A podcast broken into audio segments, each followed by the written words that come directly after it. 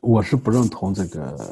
通过这种工具的方式，或者是你想把这个东西打通，这个本身就有商业公司的东客户端做的 API 或者什么东西都会有问题，这个几乎是很难实现的。第二个，这个你如果思想上，这我不不怎么看好。这个对，回回到那个时候，实际上你可以站在就是用户或者站在初学者的这个角度上来说，他是不是能够把这些东西都，是不是能够获得到这些信息？我觉得开源，因为很多时候大家只是把它认为是就是开放源代码，实际上在开发所有过程中的这些上下文的信息都是很关键的信息。这这段我觉得比较感觉比较深的是说，我们现在正在做，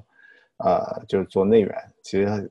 遇到的问题是和刚才这个 向东讲的事情是一样一样的。然后呃，就发现其实这个可能是一个共性的问题。然后呢，要去解决的话，工具是是一方面，我觉得另外一方面还是大家的那个意识，就是你你是不是把这些足够的这些信息都暴露给大家，让初学者能够。很轻松的，就是就是没有任何信息障碍的，就能把这些上下文的信息都能够获取到。我觉得这个可能是比较关键的。这样的话，我们可能项目才能对大家比较友好。对，然后这里其实也是一个很挺不小的工作量。就是其实如果每个人都 share，嗯，你的东西啊，我们能如果 share 的这个目的是为了让新来的人或者让其他人能更好的去接受到这个东西，那你的这个 share 本身是要有组织的 share，比如说。我把所有东西都放在 Confluence 上，这个东西又没有一个很清晰的这样一个。你要索引，你要能让人家容易能能找得到，就是这个其实这个其实挺流量的。这个一般来说可以靠搜索引擎来帮着来做啊。那倒对，是的，是的，一定程度上它是靠搜索引擎来去做。因为从从我这边的经验来说，这种以前我们写的那文档，我都记不清楚了，那个是什么时候写的，但我要把关键字输到那个 Google 里面，然后自然而然就就出来了。我借助于这种方式还还挺好，但是对于一个就是新来的人，他可能是关键词他都不知道是什么。对对对，这个这个是需要他呃，反正就是多方面吧。我觉得这个超级链接，这个就 Internet 的这种组织方式其实是挺好的，就是只是我们需要有一定的这个呃索引，比较好的方式能快速的把它找到，这样就会好很多。我还是赞同那个乌胜老师的，就是我们真的不能妥协。就是你的需要去去做更 open 的事情，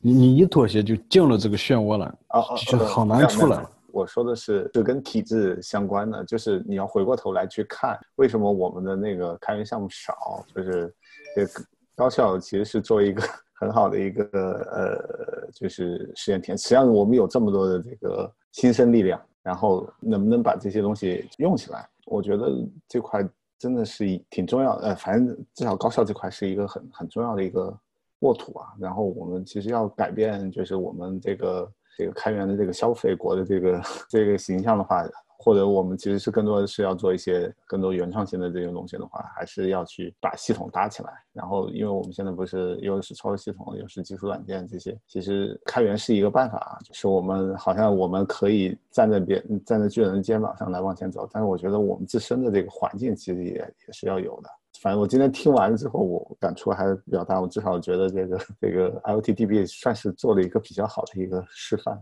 也应该能给高校。做很多榜样性的一些东西，然后另外一块的话，就是我自身的一个感受，就是因为去硅谷去过一次之后，然后啊斯坦福那块，然后就去看他们学校最开始的时候，他们定的那些专业，然后我都很诧异，最开始他们挖矿的，然后后面再去看硅谷的书的时候，哦，发现他们真的就是就是比较实用的，真的真的就是在解决实际问题，这个可能离离开源这块。其实也是比较接近的，就是大家都是用比较 practical 的这种思想，反正而且在开源界，就是你你你不要在那 talking trip show me the code code，这个基本上都是是要能够工作的工作的这个系统定了很多规范啊，还有就是呃，即使是论文的话，其实我是也是有系统端到端的能够做验证的。我觉得这种方式我会更推崇一些，可能从这个角度上来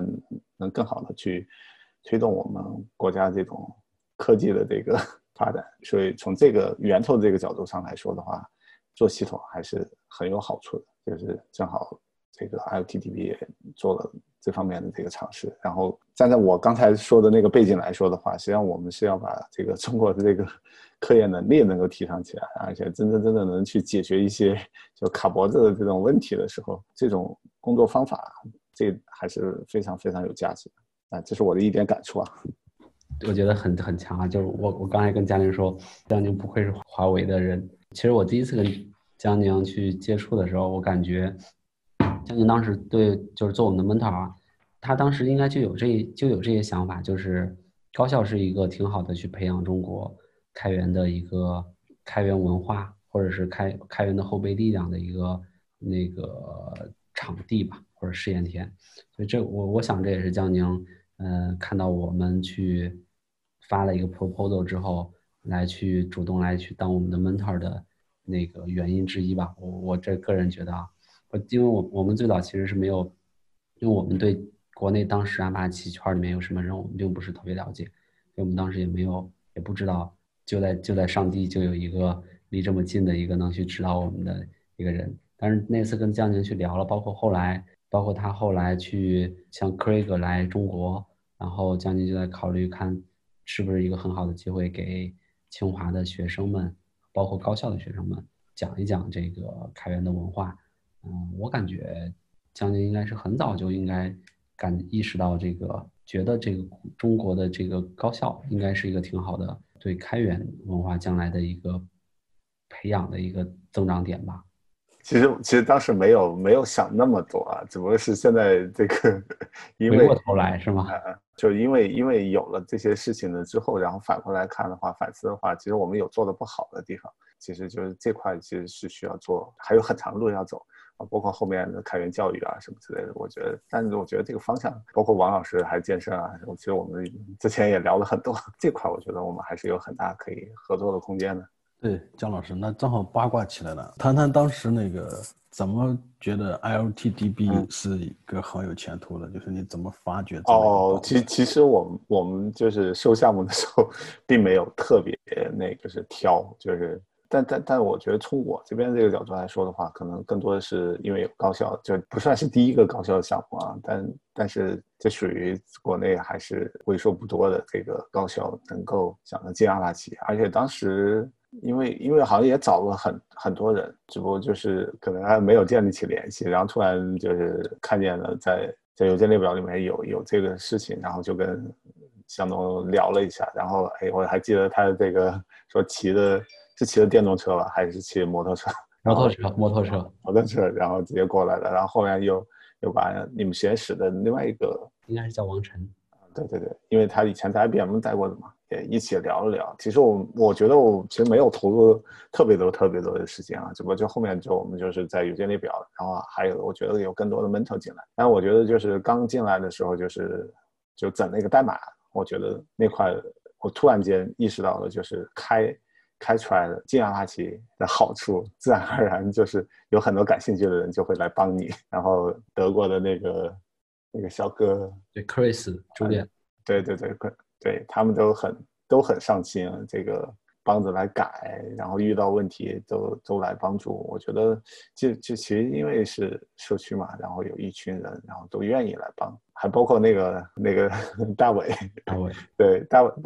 大伟以前因为以前我跟他是同事，然后他其实他自己心内心也有个转变的一个过程。然后反正也是跟他有一些鼓励，然后特别他跟这个这个乔嘉林这边有有有很多深度的交流啊，然后反正也跟我这个 在微信群里面也有一些说，然后后面能成为这个 committer，我觉得就回首回过头头头来看这些事情的话，我觉得就是不经意的这个种下的一些种子吧，然后能发芽。我觉得这样来讲的话，其实挺有意义的一件事情。然后我们只不过是想把这个这个开源这个种子能。波波动的更更多一点，然后让国内的新兴学子吧，嗯，也能够体验一下这个开源的这个魅力，然后呢，真正的成长起来。因为现在我我我我们就是我们部门就是也有大概六七个这个新毕业的就应届生，嗯，招进来的。然后他们其实是现在稍微有一些痛苦，就是他们要做一些转变，因为我们也得让他在社区里面承担一些责任。跟他们聊的比较多的情况下，实际上是说，就发现如果他们能在这个上学的时间就能接触到的话，那这种转变的话就会就会容易很多，而且我们可能这样的这个力量就会更多。所以我觉得这个事情还是挺有意义的。接着还有问问题啊，今天时间很紧了。黄老师和那个嘉联这边，从你们刚才的叙述当中，我听到一个，就是说把一个项目 open source 到 GitHub 或者 GitLab 或者是 Skitty 这样的一个平台上，其实是远远不足的。然后选择一个像阿帕奇这样的一个基金会，你是怎么看待它这个品牌的力量，或者是它这个基金会的中立性啊，等等这些？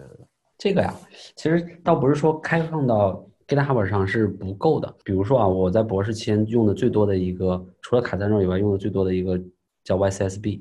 当然它是雅虎写的，一个做做 NoSQL 的测试的，它就是在 GitHub 上放着，也没有进任何的开源开源项目，而且它中间一度没人维护过，然后后来有一个我也不知道哪儿人接手了维护它，维护的还挺好。最重点的是这个东西有没有维护性，如果即使是在 GitHub 上。如果它的维护性很好的话，那我觉得这个项目它的生命力就就是足够的。那比如说，除了像刚才说的 YCSB 以外，还有一些在 GitHub 上维护也挺好的。比如说，我们经常为了访问谷歌用的一些软件啊，这就不点名了。呃，选阿帕奇这件事情呢，我们最早其实没有动太多的脑筋，到底选什么？就实话实说啊，没有动太多脑筋选什么。因为在那个时候啊，在一七一一八年，我们决定把它放到某个基金会去的时候。那个时候我们也都是在开源里面也都是小学生，我们自己当时是在是就是八月呃一八年的八月份七月到八月七月份吧，我开始去调研各种 license 的区别，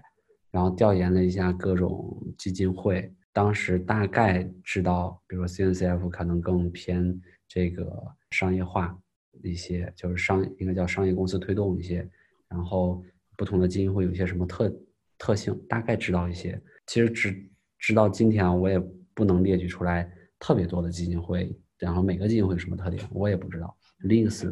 Eclipse 他们都各自有什么区别，我也不清，我也不是那么的清楚，因为毕竟不是花了大量的时间去钻研这件事情。选安帕奇其实挺简单的，确实很大程度上是在取决于，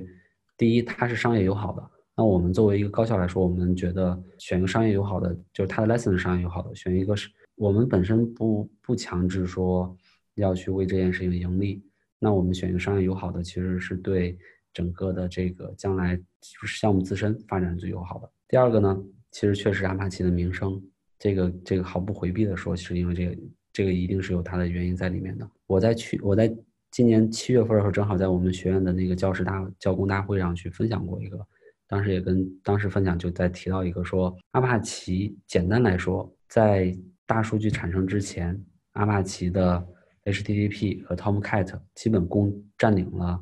在应该说在 Nginx 出来之前吧，它基本占领了这个，我感觉占领了大部分的这个市场。所以那个时候就说阿帕奇没有阿帕奇叫无浪可冲，因为那时候都冲浪嘛。到大数据时代之后，哈杜夫、Spark 呀、Flink、卡夫卡这些全在阿帕奇社区。当时总结说，没有阿帕奇就没有无数可用，就没有什么数据能让你去把数据给用起来。那呃，很显很简单，我们的时序数据，我们的工业物联数据本身也是一个大数据的问题。虽然它是工业的问题，它也是个大数据的问题。那我们选的时候呢，肯定首最先想到的就是大数据领域里面最家族最大的，那就选到了阿帕奇。这是一个很自然的一个想法。其实，然后我们接下来就看，OK，阿帕奇的它的各方面都比较适合我们，那就定了它了。这个作为路线是挺短的。OK，那另外一个问题就是说，我想听听这个啊，LTDB 的 community 的情况，就是或者是你这两两三年、两年这个孵化的过程中的一个 community 的变化。嗯，你知道吗？大概说一说。其实刚开始进阿帕奇孵化器的时候，因为我们有这个初始团队嘛，初始团队有二十多个人，都是这个 initial committer，也就都成为这个 PPMC 了。那个时候邮件列表基本都是我们内部人。在交流，然后到大概过了几个月吧。首先，我们是首先跟 mentor 先达成了一片，让他们能跟他们一起合作，一起去改这个比如说 license 的问题，教我们怎么去这个设计这个网站，包括怎么改这个项目组织结构。首先是先跟 mentor 建立了良好的这个工作模式，然后接下来就是社区的人进来。这个时候其实社区人其实主要是跟我们一对一的交流，其实先交朋友，然后是从进啊这个孵化器到毕业，大概有新吸收了应该有十个 committer 吧。这些 committer 其中有一部分比较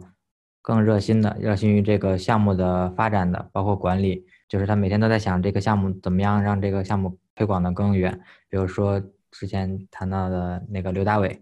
于是这种我们就把它发展成了 PPMC。这样的话，我们有又发展了应该是两三个 PPMC 左右。然后社区这方面这个变化基本就是这样。宏观的说，就嘉宁，嘉宁刚才大大体上去描述出来的这样一个社区的一个变化，就是从最早只有，其实我们比较特殊，最早社区只有 mentor，没有我们。我今天给嘉宁看回回顾我们的邮件，二零一八年十一月进到了社区，十一月十八号，然后十二月十一号的时候，mentor 发了一封邮件，德国的那个 mentor 说，已经将近一个月了，他还没有看到有什么代码和活跃的迹象在整个社区里面是怎么回事？包括我们，因为当时我们自己。代码还没梳理完全，要提就是把哪些给提交进来。当时其实主要在考虑，就是说不要把，并不是说要隐藏掉一些代码，而是说要公开的代码不要太丑陋，不要让别人不要太丢清华的脸。就我们花了一些时间去整理这件事情。所以说最早最早可能社区里面只有 mentor，然后接下来呢，社区里面变成大部分几乎都是我们的学生们。然后后来呢，就像嘉玲说的，和 mentor 们打成了一片。这些很热心的 mentor 其实教会了我们很多，包括我也不知道的东西。那学到了很多东西，然后再后来呢，开始逐渐的去有一些外部的人进来。这进来的这个过程呢，像家人说的，其实我觉得还是蛮有中国特色的。就是他们有些人是在社区里面，就是在邮件里，大家在刚露头是在邮件列表里面露头的。但是露完头之后呢，很多情况下大家会在微信上也建立起来联系，然后联系的挺多，然后大家发现，哎，这个想法上就三观都比较合。那这种。其实他们本身会在邮件列表里也比较去活跃，慢慢就发展起来了。那整个的社区的情况，嘉林大概也说了，就是有十一二十个开源之，就是进了阿帕奇之后有一二十个新的 committer，然后有一些是外面各种企业的。当然这些企业里面有一些是以前不是阿帕奇的 contributor 或者是 committer，也有个别是以前就在别的项目里面做过贡献的人。那一个可能这个这个建设可能会有一些质疑的东西啊，但是我我个人还是站在这个让让事情走得更快的角度，我认我我还是比较支持的。就是我觉得中国的这个 community 还是不能忽略掉微信啊这些的群。其实社区里面的人是就是邮件列表里面的社区是一个社区。其实你会发现这个微信群，我们现在的微信群的用户大概有二三百个人的一个微信群吧。这些用户，他们都是互相，呃，你拉我，我拉你，最后形成的。然后，也有个别是从家里的微信号里面去进来的。这些人也会反馈不少问题。如果我们一旦发现他反馈的问题是一个真的是 LTP 的医术，而不是他自己使用的错误的话，我们会让他去提交一个医术。如果跟他说一两次他都不愿意提交的话，那我因为是我们 bug，我们要改嘛，所以我们就会自己去提交。但是我个人觉得，这微信上的这样一个社区，虽然它没有像阿帕奇为里面说的这样一个邮件列表更公开，它一定程度上至少对这二二三百人是公开的，这是第一件事情。第二件事情呢，它其实对于就是我中国的这些社区啊，包括包括其实微信这件事情，就是在我们社区里面的那些德国有有一两个德国的贡献者，就 Julia 啊，他们也在微信里面。他们为了用 IOTDB，为了和我们的社区交流，他们注册了微信，加入到了我们的微信群里面。因为微信有个很好的功能，可以翻译。我们写的中文，他是他会去看，就是翻译成英文去看。微信可以直接翻译嘛？然后呢，他甚至在手机上是有一个翻译的输入法，可以直接打中文。虽然他的中文打出来，我们一看就是就是就是用软件翻译出来的。微信上的社区呢，我个人觉得它也是就是它也是一个反很好的反馈渠道，也代表着你的这个呃有越来越多的人关注你和希望对你去提出一些意见和贡献。此外呢，这个。社区呢，其实它也会对国内的一些，就是像我们这样一些项目的开发者们，它其实也是一个心理的一个安慰和心理的一个这个兴奋剂。你会看到你手你的微信群越来，微信群里面人越来越多，微信里面从微信群里面的用户从一开始不活跃，就没什么人说话。微信群也是一样，一开始没什么人说话，到后来有越来越多的人在里面去提 report 他的事情。那我相信，对于这些开发者来说，嗯，也是一个让他们觉得很欣喜和让他们有更大动力的一个事情。所以，如果说 LTV 的这样一个社区的话，我觉得邮件列表是要是要讨论的。那么，呃，一对一的，不管是家里一对一的这种交流，还是说，嗯，一个微信群的这样一个社区的变化情况，也可能是应该要注意到的。那第三个，嘉宁刚才没有提，其实嘉宁的再去写的这个，他在 CSDN 在那个微信公众号上去写的这些文章，可能阅读量和转载量也会变得越来越多。我个人觉得这也是一种社区的一种形式，因为其实只要更多的人去看到你的这个东西，当然我们更希望的是是一个双向的，这些人也反馈回来一些东西。我认为这些都可以被看作是社区的一个发展。哇，你这个厉害啊！把那个 德国人。给拉到 v c v c h a t 群里边，啊，好好厉害！我他第一次听说这样的故事，这个太太值得分享。那那就说，阿帕奇是有一个就是 Community Over Code 嘛？那你在孵化之后，在接下来再做更为 Open 的状态，或者是 有没有什么打算？我先说一点啊，你一会儿加那个，再补充一点，就是我们确实就是我们希望更加 Open。包括刚才在微信里面，我们基本上每次最后的结尾都是，你可以把这个问题 share 到这个提一个医术吗？其实我们会，我我们会不断的去去提醒大家，虽然我们在微信里面交流，但是我们会不断提醒大家，就是你最好把这件事情给放到医术上去。这件事情呢，我个人觉得你可以强制开发者去做这件事情。如果你不不按照阿帕奇的这种规则去走，那我可以不接受你的代码。因为也许你代码我不知道你代码里面到底的一些目的是什么，但是对于用户来说，我我个人觉得我们是会提醒他，让他把他的东西都 share 出来。有时候如果他真的不愿意做，没有任务很重要，我们会帮他去做，但我们不会因此而去禁止掉他去参与到这样一个项目中的这样一个权利。那至于怎么让这个东西变得更加的这个 open，你你有什么想说的吗？变得更 open，我觉得就是主要要把这个项目的目标以及怎么做、为什么做这些不断的给完善，让更多的人能看到、能了解、能充分的了解一个项目，它为什么要做一个功能。这个我觉得就从这个邮件列表以及我们共享文档这方面入手吧。接下来可能就是主要完善，因为我们也在每个版本发嘛。首先。最直接的就是给每一个版本建立一个 Confluence 一个文件夹，然后先首先把这个版本要做的主要目标列出来，这个大可以大家在一起在邮件里边讨论一起定，也可以一个人去上面修改，然后其他人评论，不断的把这个文档完善。如果有有这么一个开头啊，其实那么接下来过来看的人，如果他想领一个模块，他就会主动的把这个文档一起贡献出来。那么贡献出来之后，应该就会很主动的去。在邮件列表里去发起讨论，我觉得应该是从文档这边做一个交汇吧，或者说一个催化剂一样的，从这块入手。那我们差不多快结束，那我切一个主题啊，就是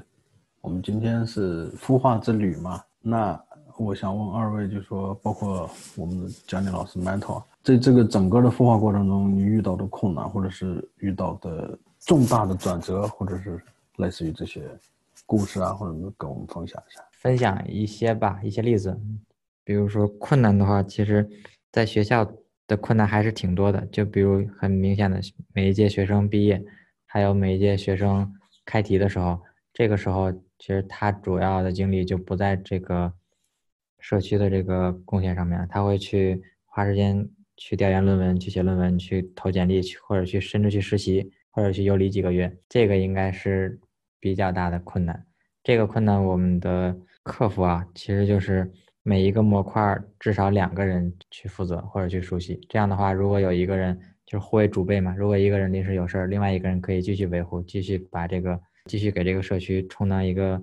维护或者一个这么一个角色，这是一方面。我我也觉得困难其实更大的程度上就来自于，就从高校的角度啊，就是首先我们说，虽然社区里面不不止只有我们，但是。至少现阶段，还是很大比例上是是我们这边的老师和学生，所以有一个很对我们来说很现实的就是学生的毕业。其实我们培养学生也是基本上从他，你可以理解成他只会只是懂 Java 而已，到他最后能去写出来每行代码，他都知道这一行代码会对系统到底产生多少副作用。这件事情其实很花精力的，但是培养完了之后，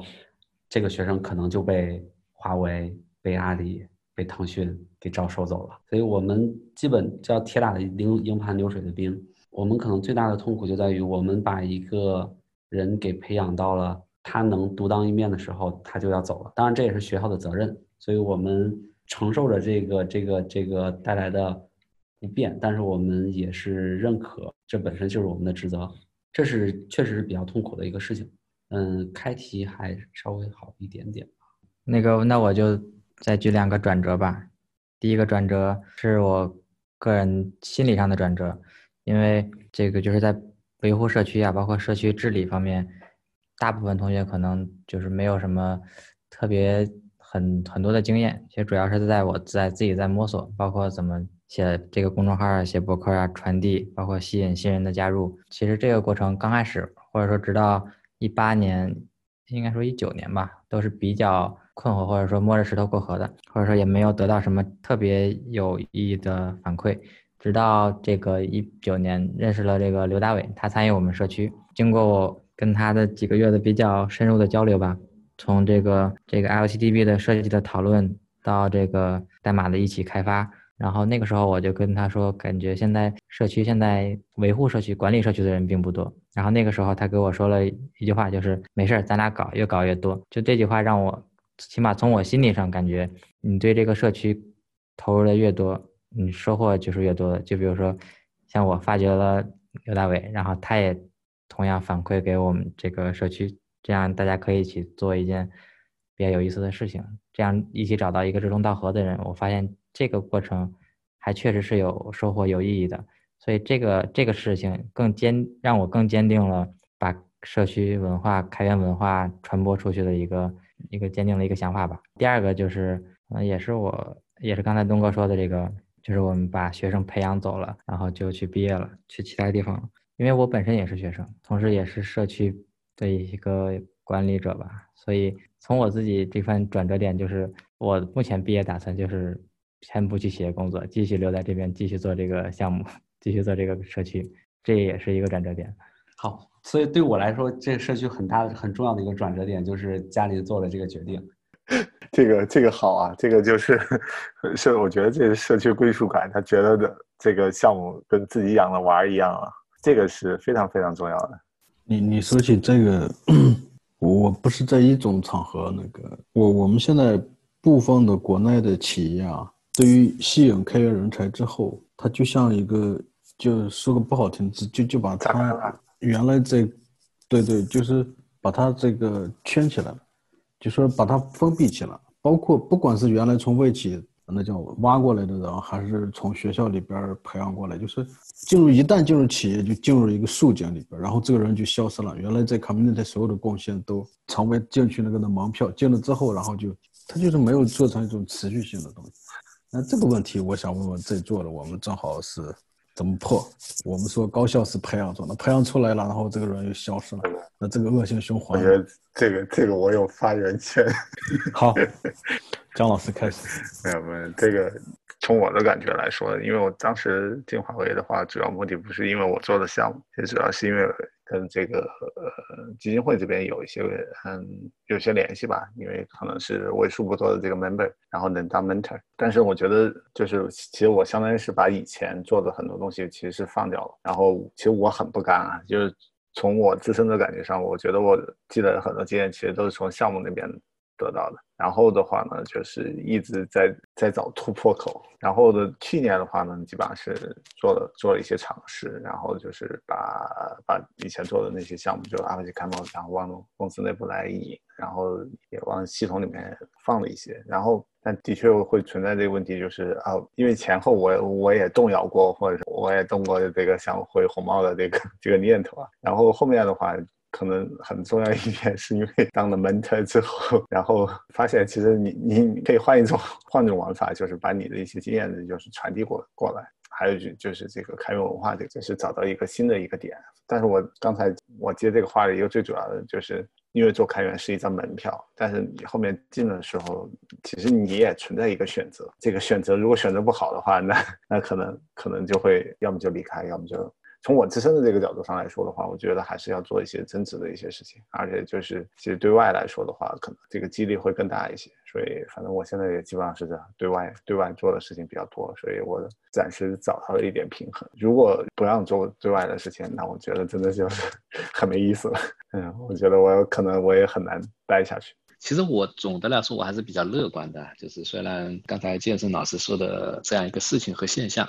那这个呢，其实是需要具体问题具体分析的。但是呢，总的来说的话，我个人感觉，其实因为开源是大的趋势嘛，特别是我们又非常认可开源这样一件事业的时候，对，那我相信，即便是中国的一些企业，他会认识到开源的重要性，特别是对开源人才的重要性，对他也会在公司内部慢慢的会形成这样一个氛围。就总的来说，就是我会有这样一个乐观的一个一个心态，因为我觉得。开源一定会慢慢的把一些公司的一些想法会扭变过、扭转过来。第二个呢，就是如果是一个人真的是愿意去从事开放式的这种协作的话，即便是公司，我相信束缚不了他，对吧？就算公司可能在某些方面有些束缚，他还是可以回到高校来嘛，对吧？像我像那个 Frank 就是这样的嘛，对，就是一个开源真的是喜欢喜欢的话，他应该不会被。这样的一些方式会去束缚住，相反，他会更有动力去改变这样一些现象。包括我们今天聊天的几位，我相信都是有非常大的意愿去改善、改变目前国内甚至全球的这样一个开源的这样一个一个氛围。这这个是我的一一个想法。哎，那个，那我再补充两点。首先是一个人，假如说他原来就是企业的，他能有没有可能时不时的回到社区，或者说？就是每周末来社区活跃活跃，我觉得是有可能的。举个例子啊，就是还是刘大伟，他在公司完成他的这个公司布置的任务之后，他比如说周末就会跟我一起讨论讨论这个社区的发展，包括这个软件的设计开发。这个就像什么？就像我们两个好朋友周末约着一起出去出去游玩一样，就像春游秋游，可以看成这样一种一个乐趣或者一个一个娱乐的一个方式吧。因为讨论代码本身也是一件比较有乐趣的事情，因为社区毕竟是一个没有项目压力、没有指标啊之类的一个很友好的，对一个人的心理也是一个很放松的一个地方。因为我在和社区的人交流的时候，我就比较就很开心。如果每一个社区的人都像就是把自己真正的跟社区的人敞开心扉交朋友，这样的话，真的就可以以朋友的身份，就是周末或者说没事的时候约约在一起，对这个社区做一些贡献。包括绝对编程、Alice 这些东西，然后另外一点就是高校培养出的这个学生到了企业之后就像消失了一样。这个刚开始可能确实是这样的。前段时间我们就是听到一个消息，我们也有一些毕业生，他们现在在公司，因为我们确实是做一个比较通用的一个软件，他们说有机会会把 LTTP 用在他们这个企业业务上，这就让我忽然意识到，其实这些毕业生出去之后，并不是就消失了，而是他们有可能。某一个时刻就会冒出一点火花来，而这点火花就可能就是那种星星之火可以燎原的这种这种态势，大概是这种感觉，所以也不是很悲观。我觉得让他们出去先锻炼锻炼也是比较好的。我觉得嘉林第二个例子还是比较比较现实的。我们说读研究生或者读博士在干嘛？我们本身本质上不是在培养你把 Java 用的越来越熟了，我们本质上在培养你的一个思维能力的。那换再换句话说。其实，个人觉得啊，什么样我们才算把一个学生给培养到在开源模式下培养成一个真的开源人？那我认为应该是这个开源的这个习惯被他固化成他的一个条件反射了。如果一个人他在毕业之后，一个学生他在毕业之后，虽然说 OK，企业里面可能让他做的事情跟这个没太大关系，或者企业里面确实有时候会很忙，但是他在闲的时候。他会去邮件列表里面看一看当前在发生什么事情，一些能他能帮他能去做投票或者他能去做 check 的东西，他也会去看一看。他也许不写代码，或者说他在去做一些事情的时候，他会想着这件事情有没有开源的东西能去做，或者我能不能把这个东西变成开源的。也许他不再做我们的项目，因为他加入其他的开源项目。只要他有这个思维，对我们来说，其实这件事儿是成功的。你可以理解成，OK，这些企业为了逐利，他要把人做一些束缚。但是如果你把一个人真的培养到位了，那我们相信他会像嘉玲说的这样，也许他只是变成了一个暗火，在合适的时候他会重新冒出来。确实不用特别特别的悲观，我倒觉得确实不用特别。但是如果说我们培养这三年，把一个人只是培养成了他，就是为了完成你的这件，你因为你是导师，他为了要毕业，只是由于这个原因，他把他给你做完了这三年的工作，那这个人将来到了到了公司之后，可能真的就消失了，这也是有可能的。所以这个我觉得，如果说高高校的开源教育是要能教育到思维的转变的，到了这个程度的话，我觉得像你说的这个事情，至少它一定会被弱化掉。大概这么多。对，我是希望我们共同能把这个问题 找个解。最后一个问题问那个黄老师啊，就是今年的叙述，就说从一二年到现在，基本上就在一个领域深耕。那通过就说我们知道一个项目或者是一个就是一个真正能用于生产当中的项目，就是开源的，就是我观察的，就是大部分是八九年或十年往上这种，按这个这种算。这一定是定位到一个项目的创始人，或者是他是一个长期主义者。那你怎么能把你这样的这种精神，或者是这种对东西的理解，能够在你的实验室啊，或者是在更大的范围内传播一些？能把这个经历路程叙述一下？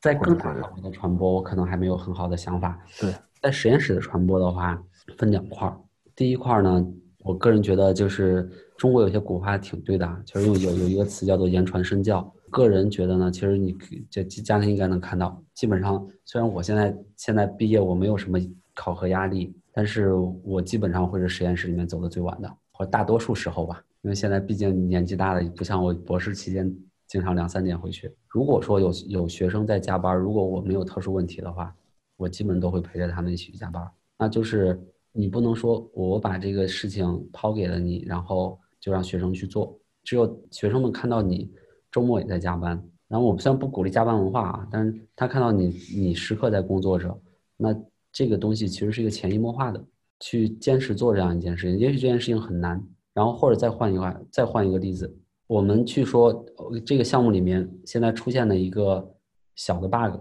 要解要解这个 bug，可能你调了半天调不出来，最后你不得不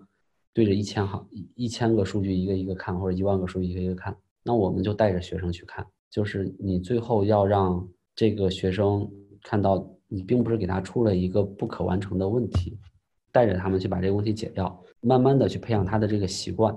他会自己也会形成这样一个持续或者坚持的这样一个一个一个工作模式啊，或者这样一个工作的一个态度。那第二件事情呢，就是我们自己的这个经验怎么去。传承下去，尤其是我们对这些工业场景的一些理解，其实这个也比较简单。我们会再去跟用户去聊实际问题的时候，我们会希望让学生一起去听。有可能是我们在主导着跟学生去聊，或跟用户去聊，也可能是让学生去聊。我们会让学生去直接去接触一线，让他们去感受用户到底在想些什么事情。这样的话，其实他们嗯，慢慢的能去 get 到我为什么要去。设计这样一个东西，因为这个东西可能就是工业中到底是需要的什么，而不是那些别人道听途说的东西是什么。通过这样两个途径呢，第一让大家让学生们真的